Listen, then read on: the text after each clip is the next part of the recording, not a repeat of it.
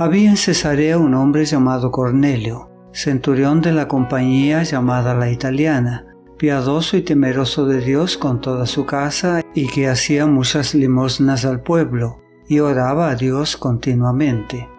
Este vio claramente en una visión, como a la hora novena del día, que un ángel de Dios entraba donde él estaba y le decía, Cornelio.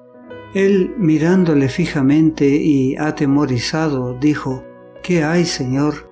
Y le dijo, Tus oraciones y tus limosnas han subido como un memorial delante de Dios. Envía pues ahora hombres a Jope, y haz venir a Simón, el que tiene por sobrenombre Pedro. Este se hospeda en casa de cierto Simón Curtidor, que tiene su casa junto al mar. Tan pronto como se fue el ángel que hablaba con Cornelio, éste llamó a dos de sus criados y a un devoto soldado de los que le servían constantemente, a los cuales envió a Jope, después de haberles contado todo. Hechos capítulo 10 versículos 1 al 8.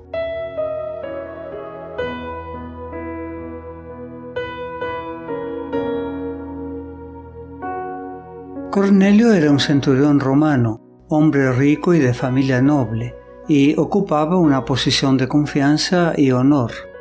Era pagano de nacimiento, cultura y educación a través del contacto con los judíos había adquirido un conocimiento de Dios y le adoraba con un corazón sincero, mostrando la autenticidad de su fe por la compasión hacia los pobres. Era conocido en todas partes por su generosidad y su recta conducta le había granjeado una buena reputación tanto entre los judíos como entre los gentiles. Su influencia era una bendición para todos aquellos con quienes entraba en contacto. Las escrituras lo describen como un hombre piadoso y temeroso de Dios con toda su casa y que hacía muchas limosnas al pueblo y oraba a Dios continuamente. Cornelio era generoso como el otro centurión de quien los judíos dijeron, ama a nuestra nación y nos edificó una sinagoga. San Lucas capítulo 7 versículo 5. Creyendo en Dios como creador del cielo y de la tierra, Cornelio lo reverenciaba, reconocía su autoridad y buscaba su orientación en todos los asuntos de la vida. Era fiel a Jehová tanto en su vida familiar como en el cumplimiento de sus deberes públicos había erigido un altar a Dios en su hogar, pues no se atrevía a intentar llevar a cabo sus planes o desempeñar sus responsabilidades sin la ayuda divina.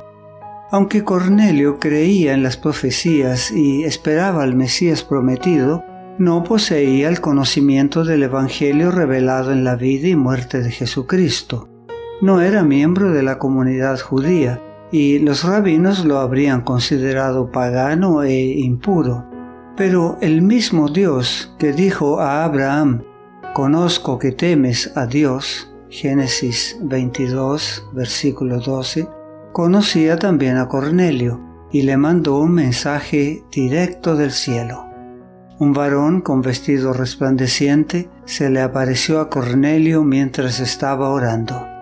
La repentina aparición del ángel que lo llamaba por su nombre, atemorizó al centurión, pero reconociendo que el mensajero era enviado de Dios, dijo, ¿Qué hay, Señor? Con esta pregunta Cornelio demostró que la visión implicaba más de lo que él podía comprender, y sus palabras muestran que estaba listo para seguir la conducción divina. El ángel respondió, tus oraciones y tus limosnas han subido para memoria delante de Dios. Las limosnas de Cornelio eran una expresión concreta de la sinceridad de su vida espiritual íntima, fortalecida por sus constantes oraciones. La expresión para memoria o para memorial se usa repetidas veces en el Antiguo Testamento para referirse a la parte de la ofrenda de granos de olor grato a Jehová, Levítico capítulo 2 versículos 2 y 9, por ejemplo, que el sacerdote quemaba sobre el altar. El humo que subía de la ofrenda quemada representaba las oraciones de Israel. La oración era considerada como un incienso que asciende al trono de Dios, y las oraciones de Cornelio eran aceptables a Dios, pues seguía aquella luz verdadera que alumbra a todo hombre. San Juan capítulo 1 versículo 9 y compartía esa fe que desde la fundación del mundo abrió el camino a la justificación, la fe de que el verdadero Dios existe y que es galardonador de los que le buscan. Hebreos capítulo 11 versículo 6. El ángel continuó diciendo, envía de inmediato a algunos hombres a Jope para que hagan venir un tal Simón, también llamado Pedro él se hospeda con Simón, el curtidor, que tiene su casa junto al mar. El carácter explícito de estas indicaciones, en las que se nombraba hasta la ocupación del hombre en cuya casa Pedro se alojaba, muestra que nuestro Señor conoce los detalles más íntimos de la vida de cada persona. Conoce la historia y los quehaceres de los hombres en toda circunstancia de la vida él está familiarizado con la experiencia y el trabajo del humilde obrero, así como los de un rey en su trono. Es probable que el centurión pudiera haber descubierto por sí mismo que el apóstol estaba alojado con Simón el curtidor, pero Dios, el omnisapiente, sabía dónde estaba Pedro y dio a Cornelio la dirección exacta. Envía ahora hombres a Jope y haz venir a Simón. De este modo, Dios dio pruebas de su consideración por el ministerio evangélico y por su iglesia organizada. El ángel no fue enviado para contarle a Cornelio la historia de la cruz.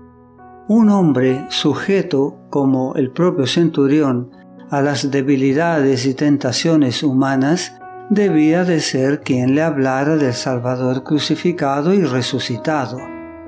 Como sus representantes entre los hombres, Dios no eligió a ángeles que nunca cayeron, sino a seres humanos, a hombres que tienen pasiones similares a las de aquellos a quienes quiere salvar.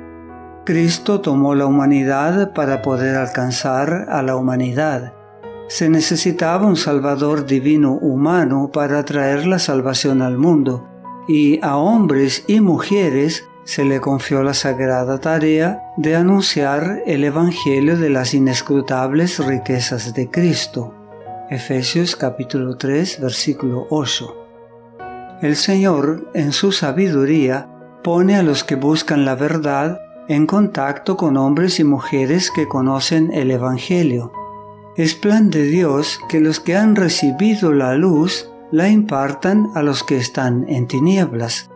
El hombre extrayendo su eficacia de la gran fuente de sabiduría, se convierte en el instrumento, el agente, a través del cual el Evangelio ejerce su poder transformador sobre la mente y el corazón. Cornelio obedeció alegremente a la visión. Cuando el ángel se hubo ido, el centurión llamó a dos de sus criados y a un devoto soldado de los que le asistían, a los cuales envió a Jope después de haberles contado todo. No te pierdas nuestro próximo mensaje. La gracia de Dios sea contigo.